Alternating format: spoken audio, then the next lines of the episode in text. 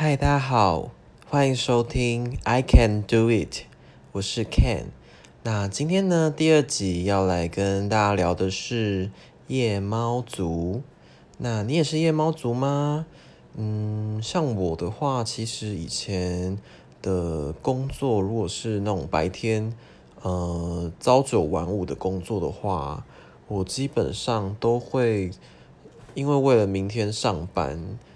的时间是有精神的，所以呢，我会在差不多十一点到十二点左右睡觉，然后隔天早上起床时间大概都是七点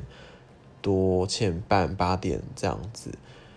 然后，呃，那我最近是因为我是在待业中啦，所以我就是变成说，哦，因为我隔天其实也不用上班，然后，所以呢，诶，我就渐渐的变成说。好像比较晚睡觉，像我现在通常都是习惯两点多的时候睡觉，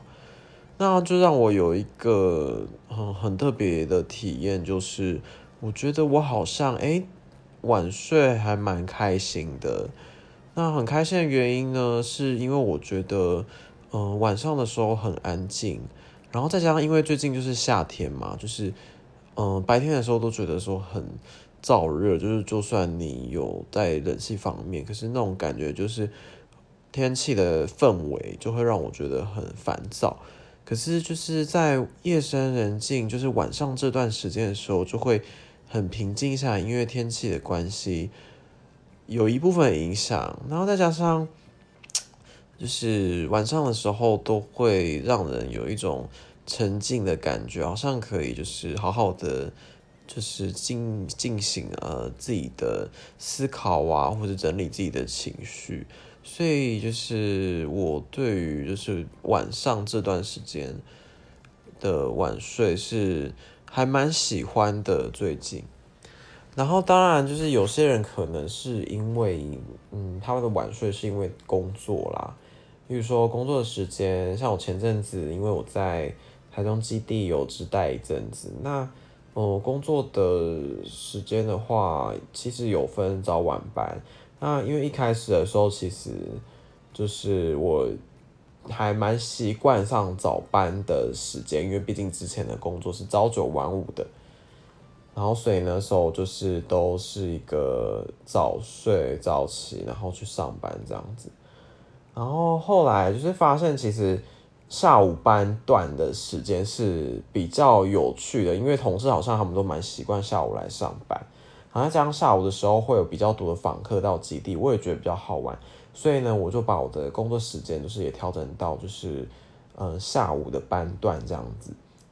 然后就是因为调整下午班段这个时间，所以呢就是嗯我就变得就是比较晚睡一点。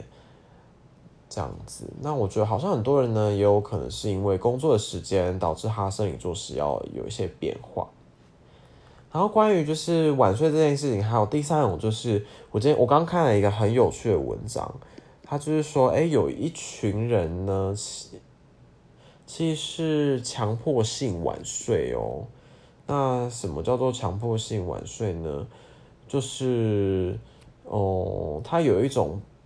微微暴富的心态在晚睡这件事情，就是啊，那最近大家不是很红吗？什么报复性旅游啊，那这就是报复性熬夜。然后呢，我刚看的文章里面写到很非常有趣的是，因为就是在就是像我可能刚刚前面说到，在夜晚的时候，其实嗯，这个空间是属于自己可以支配时间，然后或者是说你会觉得说，哎。这个时间呢，你可以好好掌控在你的手中，这样子就是不会有人来烦你。然后可是呢，这个为什么叫报复性晚睡？是因为你可能明天早上你是要很早起床去上班的。可是而且你也明明知道说，就是你如果很晚睡，你明天可能工作没有精神，或者是你皮肤会老化、会黑眼圈。可是为什么你还想要有这样的一个报复性熬夜的行为呢？所以心里他有写到说。在心理学上面呢，写到有可能是一种补偿的心理作用，然后好像是一种自我的防卫机制吧。对，它里面要提到的重点是说，就是当白天的时候，我们要花非常大量时间在工作，然后处理人的关系呀，然后有的时候可能是处理一些嗯比较困困扰你的关系，例如说呃恋爱上面的一个矛盾之类的，然后大家都会觉得说啊留给自己的时间好少哦，所以呢我要好好把握，就是我下班之后晚上这段时间。那其实这个就是一种为了想要补偿给自己，让自己就是觉得说，嗯，我要好好满足我自己的一个心态。那其实他这边想要说，就是这种对生活表达一种无声或是呃呃无声的反抗或者是不满这样子。对我觉得听到这个就是好像还蛮有趣的。他说这种其实也算是一种补偿。自己的心态，然后他是说补偿其实有很多种啦，就有消极性的补偿啊，积极性的补偿，然后还有过度补偿。他说这种就是熬夜的，呃，报复性熬夜其实算是一种就是过度补偿的状况。然后当然就是我觉得很多人可能如果说今天你这样子晚睡啊，或者是怎么样？你觉得呃，并不会影响到你的生活。像我现在就是晚睡，其实还好，因为我现在待业中嘛，所以晚睡我隔天早上起我也可以睡晚一点。但如果说影响到自己工作的话呢，就是如果你是觉得不太舒服，你想要改变的话，这文章也有给我一些给了一些建议啦。他说。第一点呢，就是可以点一顿奢侈的下午茶。嗯，这边我看他为什么说就是点一顿奢侈的下午茶，就是说，其实你可以在某些事情上面呢，让自己就是有一点点的小放纵，在一些小事情上面。然后呢，因为你这样的小放纵，其实你就会对于自己会有一些补偿的心理，就觉得说啊，我平常我都没有办法好。平常呢，我都一直那么认真在控制所有的一切。那在这个时候呢，我当然要对自己好一点，就是一种补偿的心态。然后，那偶尔的在一些地方，就像他说午茶的地方做个小失控，你就可能呢，maybe 就是比较，嗯，晚上回家之后呢，你就会觉得说，嗯，今天至少我对我自己做了一个人有一个交代了。那我可能我，嗯，明天就有。更好的一个心理的能量去面对明天的挑战，然后就想说好，那你要面对明天挑战，就是必须要让自己是可能精神变好，这样，所以就早点睡觉。他提供了第一点的这个，他说还有第二点呢，就是可以偷偷做一点公司或者学校不允许的事情哦。然后他写到是说，其实，在学校这些公司里面，被控制的感觉会直接影响到人的幸福感。那其实呢，有时候做一点点就是小坏事。其实可以让那种就是幸福感回升这样子。好，那在第三个呢，他说给自己一段独处的时间，那比如说蹲个半小时的厕所，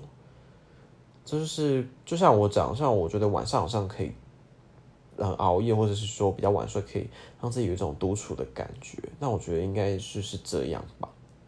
第四条他说就是可以提前两个小时刷牙。洗脸、关灯、上床，就是应该说培养自己，就是提早有这样的困意，然后让自己就是快速的进入一个睡眠状态，这样子。哦，还有还有写到就是说，嗯，困意的原因是因为呢，大脑中会产生褪黑激素，那这褪黑激素达到一个浓度的时候，其实呢，就是会让我们可以就是赶快的进到睡眠状态。那进入睡眠状态的时候呢，你其实。嗯，你就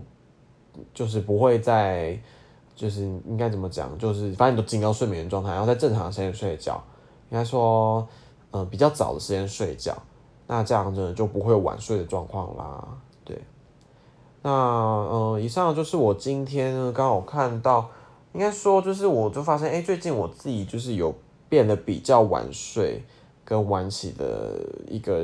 养成了这样的一个习惯。他说：“哇，那这样我也是变成夜猫族，那也开始体验到夜猫族的一个好处。然后我就开始上网查了关于这样的一些文章，就发现哦，原来还有一个东西叫做报复性的晚睡跟报复性熬夜。然后如果说有一些上班族，可能你自己在生活上有碰到这样的问题，然后你有想要解决的话呢，那我刚后面呢也有提供，就是我看到文章说的一些方法，不妨呢你也可以试试看喽。好，那我们就是下一集再见啦，拜拜。